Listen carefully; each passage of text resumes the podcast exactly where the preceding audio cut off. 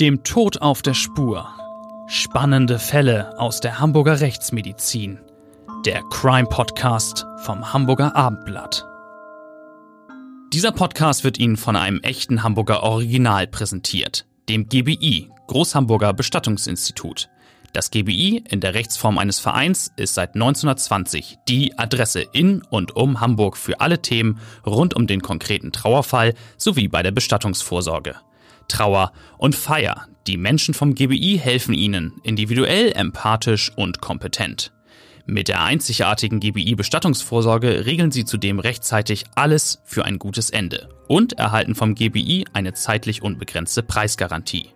GBI, das Hamburger Original 15 Mal in und um Hamburg. Moin und schönen guten Tag. Willkommen bei dem Tod auf der Spur, unserem Crime Podcast.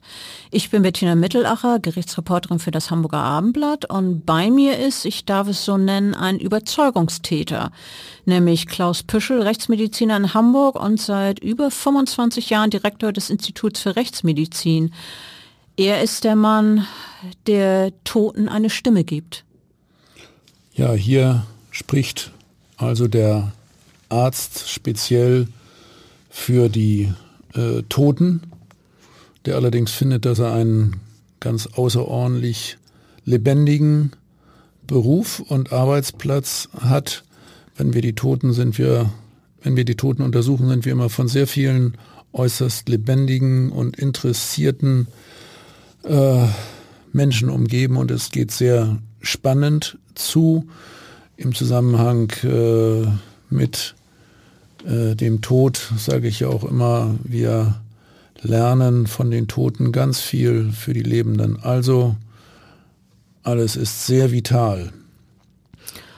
Heute reden wir über einen Fall, der mittlerweile ein Vierteljahrhundert zurückliegt, der sich mir aber wirklich unauslöschlich ins Gedächtnis gebrannt hat. Denn ähm, ich bin Zeugin eines Mordes geworden. Ich habe wirklich gesehen, wie ein junger Mann gestorben ist, wie er da lag in seiner Blutlache.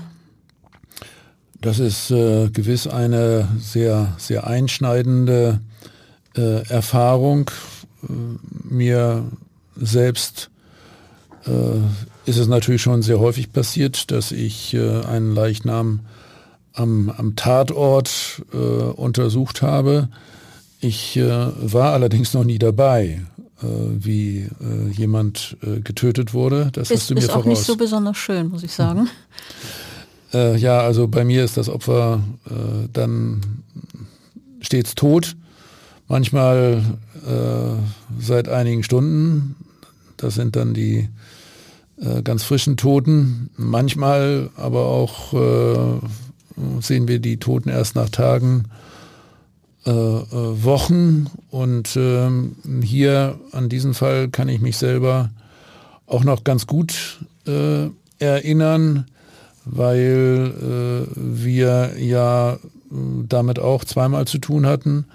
Einmal bei dem äh, Opfer des Angeklagten, der dann zum Opfer im Gerichtssaal wurde und dann im Hinblick auf den Mord im Gerichtssaal, den du selbst erlebt hast.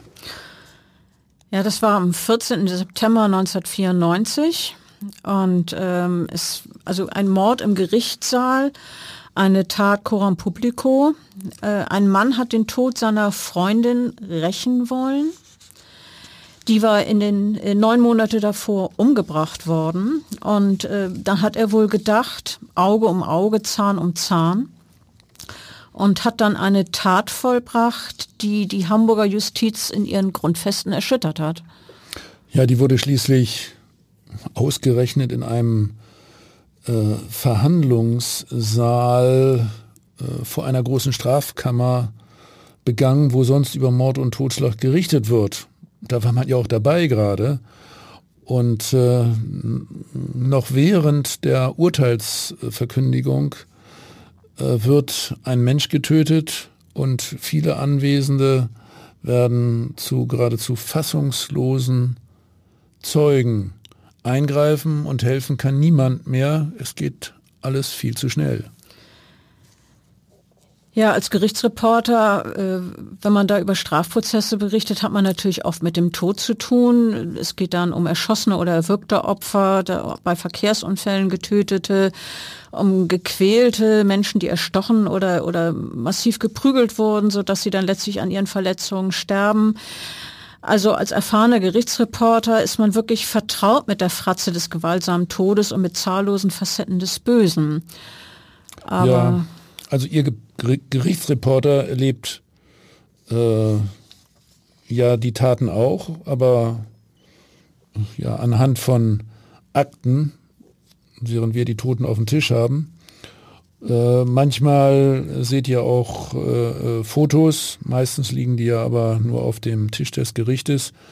Die Zeugenaussagen bekommt ihr äh, äh gut mit, die ja auch hochgradig emotional vorgetragen werden manchmal bis ins Mark erschütternd und dann seid ihr im Prinzip auch näher dran äh, als wir bei der Sektion. Manchmal erleben das natürlich auch die Sachverständigen selbst im Gerichtssaal.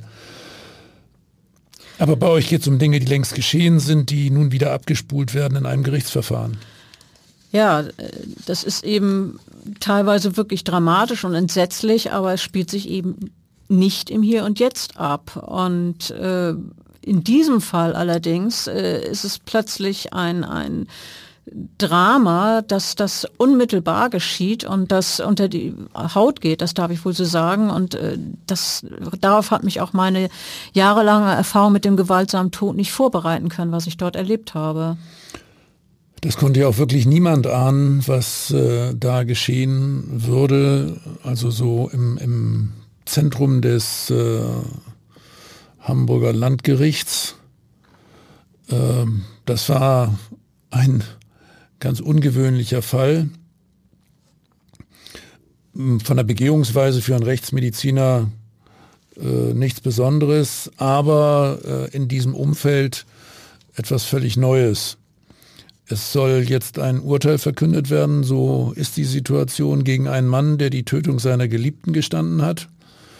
Er hat erzählt, die, diese Frau, die angetrunken war, habe ihn immer wieder darum gebeten, sie beim Sex zu erdrosseln. Das sei also sozusagen Tötung auf Verlangen gewesen.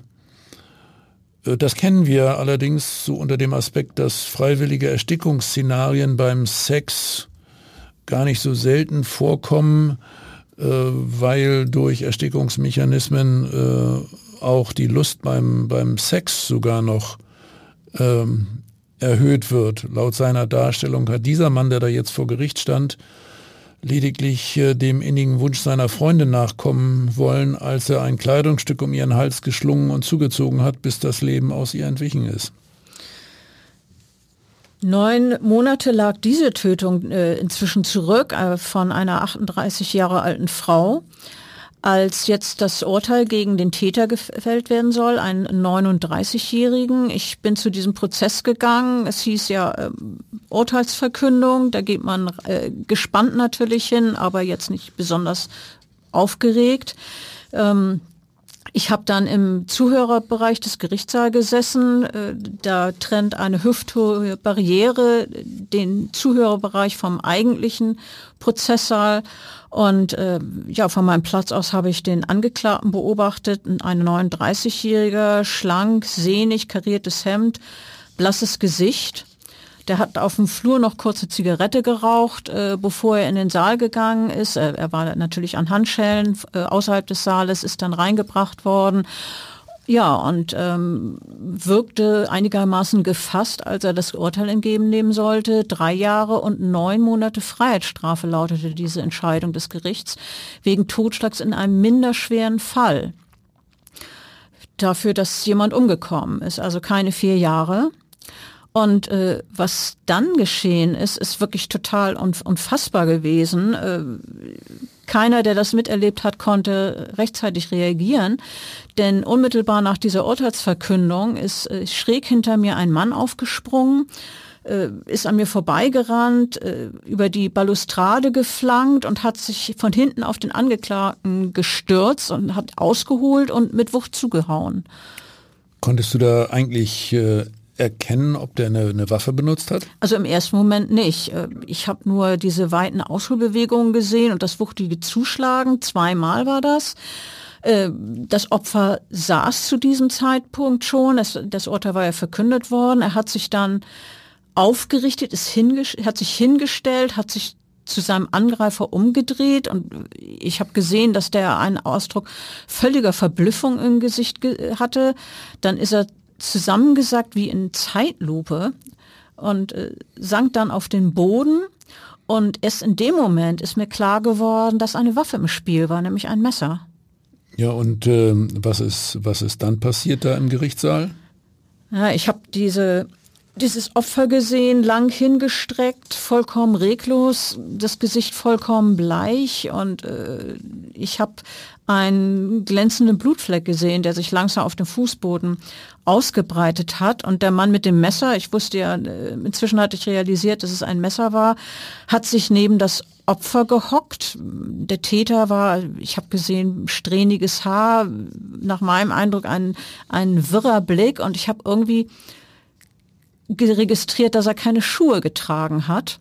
Was für dich mich in dem Moment natürlich erstmal verwirrend war. Ich konnte mir darauf keinen Reim machen. Und ähm, dann ist Sicherheitspersonal in den Saal gehastet. Die sind alarmiert worden vom Richtertisch. Die haben unter dem Tisch so einen, so einen Alarmknopf. Der ist betätigt worden. Die kam also Sicherheitspersonal rein und hat den Täter überwältigt. Und der hat noch geschrien, lasst mich, ich tu doch nichts, ich tu doch niemandem was. Ja, das klingt ja völlig widersinnig, äh, ehrlich gesagt. Was ist das für eine Aussage? Äh, ich tue niemandem was aus dem Mund eines Mannes, der gerade hinterrücks einen anderen niedergestochen hat. Ja, also vollkommen, vollkommen widersinnig, ganz, ganz merkwürdig. Und dann hat der Täter noch wie zur Rechtfertigung hinzugefügt, der hat meine Frau erwürgt. Und in dem Moment sind dann Rettungsmediziner eingetroffen in dem Saal und haben um das äh, Leben des Niedergestochenen gekämpft. Wir sind dann aufgefordert worden, den Raum zu verlassen, damit die Mediziner ungestört arbeiten können. Ähm, was machen Notfallärzte denn eigentlich in so einer Situation? Es war ja noch gar nicht klar, wie der Mann genau verletzt war. Ja, darum geht es natürlich. Also der äh, äh, Rettungsarzt muss sich äh, sehr, sehr schnell einen Eindruck davon verschaffen, äh, wo der Stich äh, hingegangen ist, äh, ob große Gefäße verletzt wurden, sodass akute Lebensgefahr besteht. Und er muss irgendwie versuchen, die, die Blutung dann äh, zum Stillstand zu bringen. Äh, möglicherweise muss er tatsächlich äh, versuchen, noch einen Notfalleingriff vor Ort zu machen. Aber in diesem Fall äh, war da eben nichts mehr zu machen, ne? soweit ich das verstanden habe. Also es äh, kam dann noch ein Mann an, der, der offenbar vom Tumult im Saal angelockt worden war und die Tür stand Spalt offen und da hat er also neugierig reingespäht und ist wirklich entsetzt zurückgeprallt. Ich habe das noch vor, vor, Augen, wie er also äh, ne, zurückprallte und dann stöhnte, oh Gott, so viel Blut. Und äh, später haben dann Sanitäter zwei Müllsäcke mit blutigen Tüter, Tüchern aus dem Saal getragen und ein Polizeibeamter kam dann aus dem Raum und sagte über diesen 39-Jährigen, über den niedergestochenen 39-Jährigen, der ist tot. Und ähm, ich war wirklich fassungslos und unter Schock und habe dann vor meinem geistigen Auge liefen nochmal die, die Bilder ab von dem, was ich gerade erlebt hatte, was ich gesehen hatte. Dieses, dieses maßlose Erstaunen von dem Opfer, dem Täter, der äh, an ihn herangestürzt ist, auf leisen Sohlen. Er hatte ja die Schuhe nicht an. Und äh, dem Opfer ist es auch gar nicht gar keine Zeit geblieben, irgendwie äh, sich wegzuducken oder die Hände schützen vor das Gesicht zu halten. Das war, ging alles einfach zu schnell. Ja, so einen Angriff äh, erwartet man ja auch im Gerichtssaal nicht, äh, wo ja Waffen verboten sind und äh, man sich eigentlich theoretisch sicher fühlt. Das ist ja irgendwie auch bis zuletzt ungeklärt äh, geblieben wie der Mann das Messer äh, mit sich in den äh, äh, Gerichtssaal geschmuggelt hat.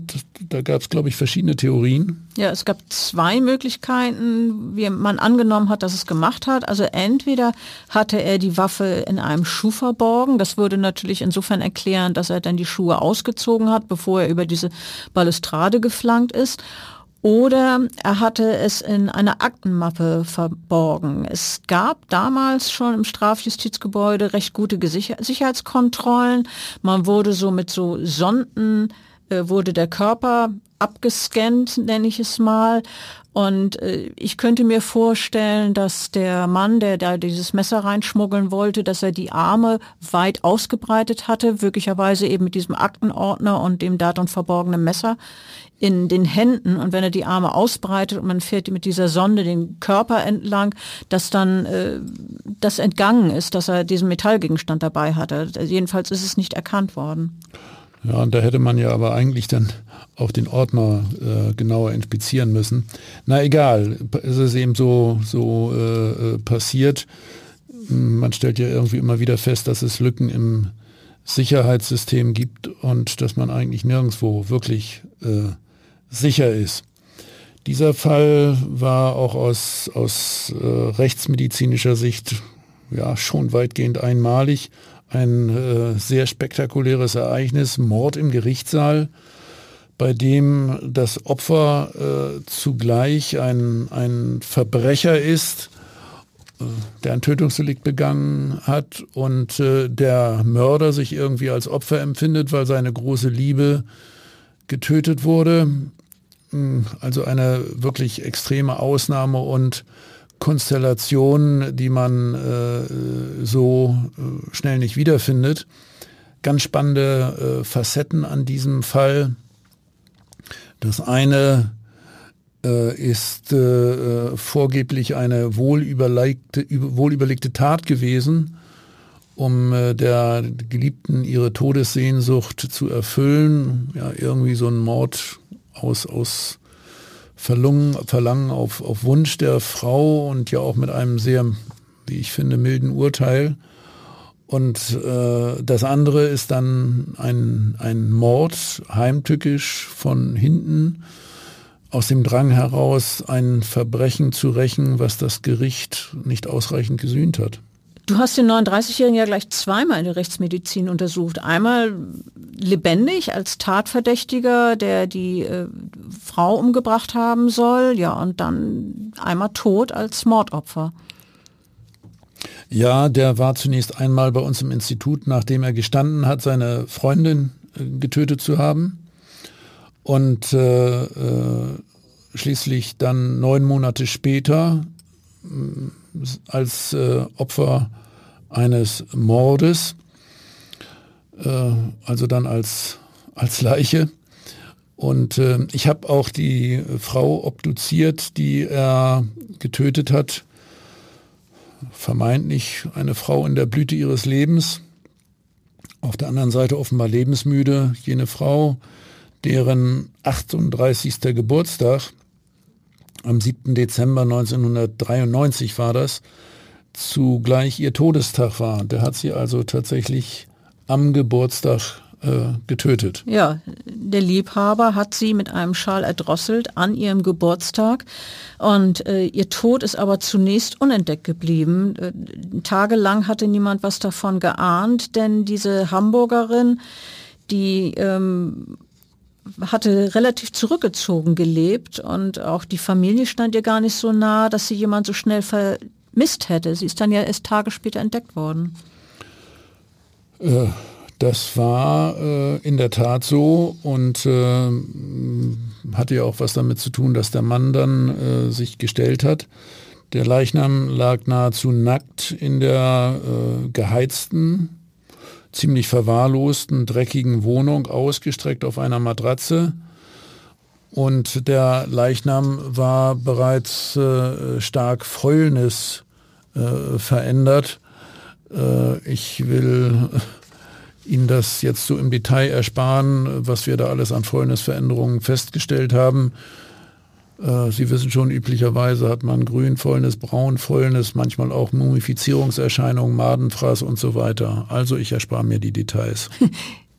sind ja aber eben schon ein paar genannt worden, äh, so dass man zumindest eine Ahnung hat oder sich äh, ein bisschen vorstellen kann, wie es da ausgesehen hat. Ja, die Frau hätte möglicherweise noch länger dort in dieser Wohnung gelegt, gelegen, wenn nicht ausgerechnet der Mann, der sie umgebracht hat, einen Hinweis auf das Verbrechen gegeben hat. Denn der 39-Jährige hat äh, beim Axel Springer Verlag damals im Gebäude äh, ein Geständnis abgelegt. Er hat nämlich einen Zettel geschrieben und dort beim Pförtner abgegeben. Und auf diesem Zettel stand, Gabi wollte sterben, sie bat mich, sie zu töten. Und äh, dann hat er ebenfalls angekündigt, am 7. Dezember 1994 werde ich mir auch das Leben nehmen. Das habe ich meinem Liebling versprochen. Der 7. Dezember wäre dann genau der erste Todestag dieser Frau gewesen. Da hatte er sich dann äh, äh, selber umbringen wollen. Und nach diesem Geständnis, nachdem er diesen Zettel abgegeben hat, ist dann der Täter festgenommen worden und später vorm Gericht gestellt worden und im Prozess hat er behauptet, die Frau, eine arbeitslose Schauspielerin, habe für ihr Leben keine Perspektive mehr gesehen und habe ihn, wir haben es schon erwähnt, äh, wirklich gebeten und gedrängt, äh, sie zu erdrosseln. Äh, ja, er hat behauptet, seine Geliebte habe sich gewünscht, so wie er sagte, auf dem Höhepunkt der Lust sterben zu wollen. Allerdings konnte er sein Versprechen, der Freundin nach einem Jahr an den Tod zu folgen, dann äh, nicht mehr äh, halten, sondern äh, da hat das Schicksal zugeschlagen. Ja, äh, das Schicksal hat ganz schnell und für ihn natürlich völlig unerwartet zugeschlagen, verkörpert durch den 58-jährigen Mann, äh, den väterlichen Freund der getöteten Frau, als äh, dieser dann, wie ich es erlebt habe, im Gerichtssaal mit einem äh, Messer zugestochen hat. Und äh, dieser Mann, dieser 58-Jährige, hat dann gesagt, ich habe vor Gott rechtens gehandelt. Gabriela ist ja auch tot und er hat das als Art äh, Sühneakt empfunden, äh, ganz, ganz selbstgerecht hat er das geschildert. Für ihn war das, ja, eigentlich eine, war das so in Ordnung. Ja, der, der sah sich als ein Mann, der alles für diese Frau getan hat, der sie umsorgt und ihr zugehört äh, hat und der wohl auch gehofft hat, mit seiner Traumfrau zusammenleben zu können. Stattdessen hat er ertragen müssen, dass er sie für immer verloren hat, äh, an den Jüngeren getötet, während sie Sex mit diesem anderen Mann hatte. Was ist das für ein äh, Typ gewesen, hat er sich wohl gefragt. Wie genau hat er sie umgebracht? Diese Fragen müssen den äh, 58-Jährigen sehr beschäftigt haben. Irgendwie war der vermutlich geradezu besessen davon, äh, Details zu erfahren und war deswegen ja auch in der Gerichtsverhandlung. Ja, hat den Prozess gegen den 39-Jährigen, seinen Nebenbuhler, als Zuhörer verfolgt und hat dann dort die Schilderung des Angeklagten miterlebt. Äh, nach der seine Geliebte sich selber ein zerrissenes Hemd um den Hals zugelegt habe und er dann angeblich zuzog. So hat er das geschildert. Ja, äh, tatsächlich war die Todesursache, wie wir bei der gerichtlichen Sektion festgestellt haben, bei der 38-jährigen Frau Erdrosseln. Das war zweifelsfrei so. Trotz äh, der äh, vorhandenen späten Leichenveränderung konnten wir zum Beispiel die Drosselmarke äh, noch ganz eindeutig äh, nachweisen, eine typische horizontale Marke. Und äh, wir haben ungewöhnlich für diese Situation äh, mehrere Tage nach dem Tod auch noch zahlreiche punktförmige sogenannte Stauungsblutungen, beispielsweise außen auf den Augenlidern und in den Augenbinderhäuten sowie im Bereich der Haut hinter den Ohren festgestellt. Die waren eben so ausgeprägt, weil es hier zu einem äh, relativ lang dauernden, langsamen äh, Erdrosselungsvorgang gekommen war. Ja, und an diesen punktförmigen Stauungsblutungen äh, erkennt man, dass es ein Indiz äh, für Erdrosseln war. Also das, das war dann eindeutig. Ja, diese, diese punktförmigen Blutungen äh, spielen in der Rechtsmedizin äh, eine ganz herausragende Rolle. Äh, man muss bei jedem Leichnam sehr, sehr genau im Bereich der Gesichtshaut, speziell außen auf den Augenlidern, dann aber vor allen Dingen auch im Bereich der Augenbinderhaut heute prüfen, ob wir diese punktförmigen Blutungen finden. Und wenn ja, dann äh, ist das immer ein ganz wichtiges Indiz äh, für die Diagnose der Todesursache. Was habt ihr dann noch bei der Toten festgestellt, bei der Obduktion?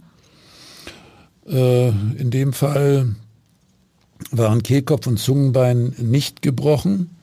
Das Werkzeug war ja auch relativ weich, was da um den Hals der Frau gelegt war. Also das passte zu der Schilderung des Angeklagten. Die Frau war zur äh, Tatzeit hochgradig alkoholisiert das passt vielleicht auch zu der Schilderung, dass sie da äh, ja, Todessehnsucht geäußert hat. Sie hatte immerhin 2,5 Promille, wie wir dann am Leichnam festgestellt haben. Also 2,5 äh, Promille ist, ist ja eine ordentliche Anzahl. Also schwer betrunken würde ich das nennen. Und äh, das, so einen Wert erreicht man wahrscheinlich äh, dann, wenn man auch eine gewisse Gewöhnung an den Alkohol hat.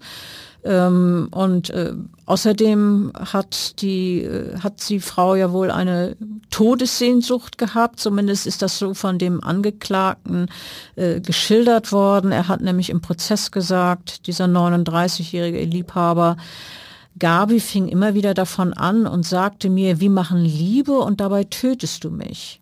Und das hat sie angeblich immer wieder gefordert und äh, ja, so soll es also tatsächlich ein gewollter Tod bei einem vernehmlichen Sex gewesen sein. Ähm, wenn das so war, dann äh, hat sich das Opfer demnach ja wahrscheinlich kaum gewehrt. Und deshalb war der 39-Jährige äh, ja schon früh er euch in der Rechtsmedizin und wurde untersucht. Ja, das gehört äh, zu, zu unserem Spektrum äh, dazu, dass wir äh, tatsächlich auch den Täter untersuchen und am äh, Täter Spurensicherungsmaßnahmen durchführen. Da wird tatsächlich von Kopf bis Fuß ausgezogen. Und äh, bei Tötungsdelikten, die aus unmittelbarer Nähe verübt werden, wie äh, Erdrosseln, äh, kommt es nicht selten dazu, äh, dass äh, ähm, das äh, Opfer sich wehrt, beziehungsweise andersherum, dass der Täter die Fingernägel in die Haut des Opfers eingräbt. Beide Dinge sind zu berücksichtigen. Deswegen muss man speziell die Fingernägel immer ganz besonders untersuchen, sowohl beim Täter als auch beim Opfer. Und was wollt ihr dann dabei finden? Welche Erkenntnisse würde das liefern? Ja, da suchen wir vor allen Dingen nach ähm, Hautpartikeln, an denen wir äh, im Idealfall äh, die DNA ermitteln können. Ähm, vom Täter? Also ja. Beziehungsweise vom Opfer dann.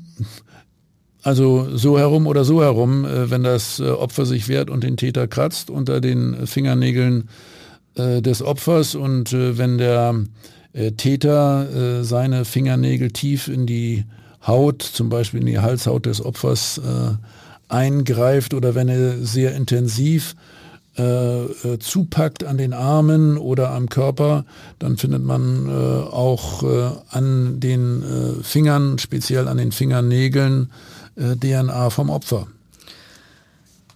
Ja, bei dem Täter habt ihr ja so ein paar relativ frische Kratzwunden im Gesicht und an den Armen festgestellt und dazu hat er, glaube ich, irgendwie eine Version geliefert, die auf jeden Fall nicht dazu bedeuten kann, dass er das von der Frau äh, abbekommen hat, diese Verletzung. Ja, äh, vom, vom äh, Alter her war das schon so, dass diese Verletzungen ähm, am äh, 7.12. Äh, dieses Jahres da entstanden also ihrem Todestag. sein können. Genau, der Geburtstag, der ja auch äh, ihr Todestag äh, war. Allerdings hat der Mann eine andere Version geliefert, wie diese äh, Verletzungen entstanden sind. Und ähm, er, er, hat eben behauptet, dass die Verletzungen äh, bei ihm im Gesicht einen Tag vor dem Tod seiner Geliebten während einer körperlichen Auseinandersetzung mit einem anderen, ihm nicht näher bekannten Mann äh, entstanden sind. Äh, dieser äh, Fremde äh, habe ihn auf offener Straße angegriffen, es sei zu einer Prügelei gekommen. Und wir mussten das letztlich offen sagen, Prügelei oder Abwehrverletzung durch das Opfer, beides war möglich. Also jedenfalls konnte man nicht beweisen, dass das Abwehrverletzungen durch die 38-Jährige waren. Ja, und dann neun Monate später war er wieder bei euch äh, in der Rechtsmedizin, aber jetzt nicht mehr lebendig, sondern mit äh, blutdurchtränktem Hemd, äh, bleich und in der Totenstarre. Ja, der war total ausgeblutet. Seine Haut war mit Tätowierung übersät. Insgesamt schlechter Allgemeinzustand, so von der Körperpflege her, das Gebiss sehr lückenhaft. Und äh, schon bei der äußeren Leichenschau waren zwei weitklaffende Wunden zu erkennen. Eine triangelförmige an seiner linken Schulter sowie äh, eine weitere Wunde äh, links am, am Rücken. Ja, nach der äußeren Leichenschau, die ihr dann vornehmt, kommt ja die eigentliche Obduktion. Ich habe ja zweimal bei euch in der Rechtsmedizin zugesehen, wie es äh, solch eine Sektion vonstatten kommt. Als erstes kommt der T- oder Y-Schnitt und wie der verläuft, sieht man immer so schön im Fernsehkrimi, wenn dann der ermittelnde Beamte den Rechtsmediziner besucht und nach den Ergebnissen der Sektion fragt dann sieht man im Krimi die auffällige Narbe, wenn der Leichnam nach der Sektion wieder verschlossen wurde. Äh, diese Narbe, die wirkt im Fernsehkrimi schon ziemlich echt, oder? Naja, eigentlich ist es ja eine, eine, eine Naht, die wir da setzen, um äh, die Haut tatsächlich wieder zusammenzuziehen, damit die Körperoberfläche in, intakt ist. Wenn man dann dem Verstorbenen Kleidung anzieht, kann man das übrigens alles gar nicht mehr erkennen. Und äh, äh, das wird tatsächlich immer als T- oder Y-Schnitt bezeichnet. Äh, damit wird der Brustkorb und die Bauchhöhle eröffnet vom Hals bis zum Schambereich, vergleichbar mit einer ganz besonders großen Operation. Und wir entnehmen dann die Organe aus der Brusthöhle und aus der Bauchhöhle und untersuchen die alle äh, einzeln nacheinander. Bei Verletzungen wie Stich- oder Schusswunden gehen wir ein bisschen anders vor. Äh, da werden also die betroffenen Körperbereiche von den Wunden ausgehend ähm, erstmal inspiziert und dann tatsächlich äh, geöffnet, sodass man die Verletzungskanäle äh, besonders gut verfolgen kann, auch im Bereich der Muskulatur und der Knochen. Ihr müsst ja bei einer Obduktion auch immer den Schädel eröffnen, auch wenn äh, man davon ausgehen kann, dass da nichts Auffälliges zu finden ist, aber es gehört äh, weiter dazu. Aber ähm, jetzt, um auf den 39-Jährigen zurückzukommen, äh, was habt ihr denn bei ihm genau festgestellt? Was war die Todesursache? Ja, der hatte ja diese beiden Stichverletzungen. Die eine an der Schulter war vergleichsweise harmlos, äh, so ein äh, Weichteilstich, der hat keinerlei todesursächliche Bedeutung äh, gehabt. Entscheidend war die äh, Stichwunde äh, links äh, am äh, Rücken. Der Stichkanal äh, war hier immerhin 15 Zentimeter lang in die Tiefe der Brusthöhle hinein. Beide Stiche waren eindeutig von hinten geführt ähm, und der tödliche war eben der am Rücken äh, wenn die beide eindeutig von hinten geführt worden sind, das wäre ja ein Hinweis für eine Arg- und Wehrlosigkeit des Opfers und dann ein mögliches Mordmerkmal. Naja, das entspricht ja auch äh, euren äh, Schilderungen, äh, das, was die Zeugen so gesehen haben und auch das Gericht selber. Der Täter kam ja von hinten und äh, der äh, Angeklagte äh, war völlig überrascht und hatte keine Chance, sich zu wehren. Ja, und dann äh, die Todesursache war bei dem Mann was? Ja, das war inneres äh, Verbluten, deswegen war er auch so extrem äh, blass. Dieser Stich links am Rücken äh, hatte die äh, Brustschlagader äh, erreicht und äh, die Brustschlagader breit aufgeschlitzt. Die war fast vollständig durchtränkt und da heraus hat es dann äh, sofort akut ganz heftig in die Brusthöhle äh, geblutet. Du hast mir mal erzählt, die Aorta habe in etwa einen Durchmesser wie ein Gartenschlauch. Das kann man sich dann ja sehr plastisch vorstellen, wie, wie gewaltig dieses Blutgefäß ist. Und dann kann ich mir auch vorstellen, dass ein Durchtrennen so eines solchen Blutgefäßes, dieser Aorta, tödlich ist. Oder gibt es da noch irgendwas zu retten? Nee, das kann man sich wirklich vorstellen wie beim Gartenschlauch. Äh, die Aorta steht ja auch unter einem großen Druck von innen her. Vom Herzen wird dieser äh, Blutdruck aufgebaut, den wir ja bei uns dann auch immer messen. Arterieller Druck 120, 130, 140 Millimeter Quecksilbersäule und das spritzt sofort ganz heftig aus äh, diesem aufgeschlitzten Gartenschlauch der Aorta heraus. Wir haben in dem Fall äh, wirklich die Rekordmenge von viereinhalb Litern Blut äh, in der Brusthöhle gefunden. Der war also nahezu vollständig in die Brusthöhle verblutet. Viereinhalb Liter Blut, das ist fast das gesamte Blut, was so ein Erwachsener hat. Und das Ganze ist innerhalb ganz kurzer Zeit eingetreten. Auch bei noch schnellerem äh, Eingreifen der Rettungsmannschaften wäre eine Rettung nicht möglich gewesen.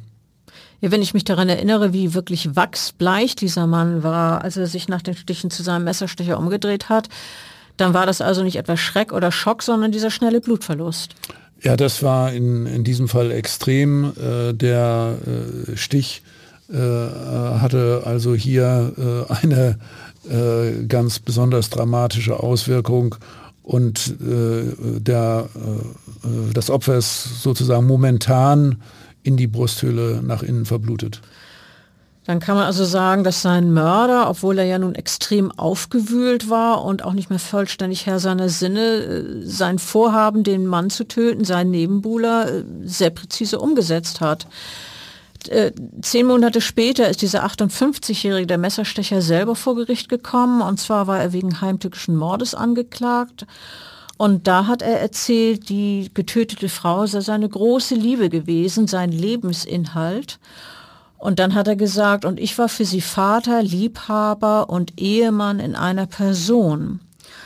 Ähm, er habe äh, die beschlossen, den Tod der Frau, die er liebte, rächen zu müssen, äh, weil er sich ein Leben ohne sie nicht habe vorstellen können. Und dann hat er gesagt, äh, ich hörte im Urteil Totschlag, das war ja äh, die, das letztlich das Urteil.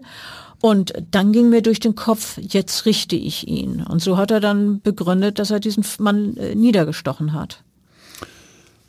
Ja, er hat äh, elf Jahre Haft bekommen wegen Mordes, also nicht die Höchststrafe. Äh, dieser arbeitslose äh, Programmierer mh, mm, bei äh, Mord ist ja eigentlich lebenslänglich die äh, Regelstrafe. Diese wurde in diesem Fall nicht verhängt, weil laut psychiatrischem Sachverständigen, der den Angeklagten exploriert hat, eine verminderte Schuldfähigkeit äh, bei diesem Mann nicht äh, auszuschließen war. Obwohl der ja da ganz normal im Gerichtssaal gesessen hat, stand er doch ganz offensichtlich unter großem inneren äh, Druck. Und in der Urteilsbegründung heißt es, der Angeklagte habe die Tat vorher schon gedanklich vorbereitet und habe mit Tötungsvorsatz gehandelt. Äh, und das Opfer habe äh, sich gerade in diesem Gerichtssaal äh, besonders sicher fühlen können, eigentlich. Und dann hat der Richter über Selbstjustiz gesagt, es ist ein schweres Unrecht, sich zum Richter aufzuwerfen, das Urteil selbst zu vollstrecken. Wir haben den Fall auch in unserem Krimisachbuch Tote Lügen nicht dargestellt. Und äh, nach diesem Mord im Gerichtssaal, den ich dort erlebt habe, äh, ist sehr schnell äh, die sind sehr schnell die Sicherheitsvorkehrungen im Strafjustizgebäude verschärft worden. Es hat gerade 15 Tage gedauert nach diesem Mord. Hm. Ja, ich erinnere mich auch noch gut daran. Das war äh, aber äh, keine Reaktion nur etwa auf dieses Attentat. Das Geld äh, für, für den Umbau äh, mit diesen Schleusensystemen da im Eingangsbereich war eigentlich schon vor der Tat, vor diesem Attentat bewilligt. Und äh, der Termin hat im Prinzip schon festgestanden. Und äh, seitdem gibt es äh, Sicherheitsschleusen am Strafjustizgebäude, ähnlich den am Flughafen. Da kann also äh, eigentlich keiner mehr eine Waffe durchschmuggeln. Die Leute werden genauestens kontrolliert bzw. durchleuchtet. Ja, kann ich bestätigen. Ich bin häufig äh, dort im Strafjustizgebäude am äh, Sievekingplatz als Sachverständiger in, in den Prozessen. Und äh, oft, wenn ich mich durch diese Sperre hindurchschleuse, kommen mir diese dramatischen Ereignisse von 1994 wieder in den Sinn. Und äh, ehrlich gesagt denke ich aber heute immer noch, äh, obwohl diese Einlasskontrollen so extrem verschärft worden sind, absolute Sicherheit gibt es nicht. Und äh, ich warte irgendwie darauf, dass wieder was passiert. Im Grunde ist ja auch schon wieder was passiert. Ja, äh, das ist zweieinhalb Jahre her gewesen, im Januar 2017. Da gab es wieder einen Angriff im Gerichtssaal. Da war ein verurteilter Mörder der seine Freiheitsstrafe schon verbüßt hatte und aber nun wegen eines neuen Vorwurfs, eines neuen Gewaltdelikts in Untersuchungshaft saß, äh, der hat plötzlich in seinem Prozess eine Zeugin angegriffen. Äh, die Frau war früher kurze Zeit mit ihm liiert gewesen und dass sie sich von ihm getrennt hatte, hat er offenbar nicht verkraftet und hat sie ganz plötzlich im Gerichtssaal angegriffen. Äh, ja, dieser, dieser Täter kam allerdings von der anderen Seite, also nicht durch die, den offiziellen Eingangsbereich, äh, sondern aus der Haftanstalt, der Untersuchungshaftanstalt. Trotz mehrerer Kontrollen war es ihm gelungen, eine Rasierklinge und eine angespitzte Zahnbürste, also schon sehr ungewöhnliche Waffen, in den Verhandlungssaal zu schmuggeln. Und während die Frau nun gegen ihn aussagte, sprang er plötzlich auf sie zu und attackierte sie. Und äh, der äh, anwesende Oberstaatsanwalt versuchte ihr noch zur Hilfe zu eilen. Er wurde aber ebenfalls verletzt. Bei, zum Glück waren beide nicht schwer verletzt. Äh, der Angreifer hat sich dann auch noch äh, selbst äh, Schnittverletzungen beidseitig am Hals äh, beigebracht. Nicht auszudenken, wenn wir jetzt äh, wieder einen Toten im Gerichtssaal äh, gehabt hätten, so wie damals, aber wir hatten immerhin drei Verletzte, die haben wir dann auch alle untersucht. Ja, im Gerichtssaal ist in diesem zweiten Fall glücklicherweise niemand gestorben, aber dann später in der Untersuchungshaft, denn der Mann, der seine Freundin attackiert hat, hat sich dann das Leben genommen. Er hat wohl angenommen, dass es für ihn aussichtslos war, je wieder in Freiheit zu kommen und hat dann Suizid begangen. Wenn Sie weiter über äh, spannende Fälle nachlesen wollen, die sich in Hamburg zugetragen haben, dann können Sie das im Abendblatt Sonderheft machen, Tatort Hamburg in unserem Crime-Heft. Ähm, da sind tolle Geschichten aufgeschrieben, lohnt sich unbedingt. Es gibt dieses Heft in überall dort, wo man Zeitschriften äh, erstehen kann. Und wer uns beide, Klaus Püschel und Bettina Mittelacher, live und in Farbe mal erleben möchte, der kann das beim Krimi-Festival auf Kampnagel am 6. November tun. Ansonsten freue ich mich, dass Sie bei dabei waren und freue mich auf das nächste Mal, wenn Sie wieder zuhören bei unserem Crime-Podcast, dem Tod auf der Spur. Vielen Dank. Und von mir wieder äh, Tschüss. Ich wünsche Ihnen angenehme Träume. Weitere Podcasts vom Hamburger Abendblatt finden Sie auf abendblatt.de slash podcast.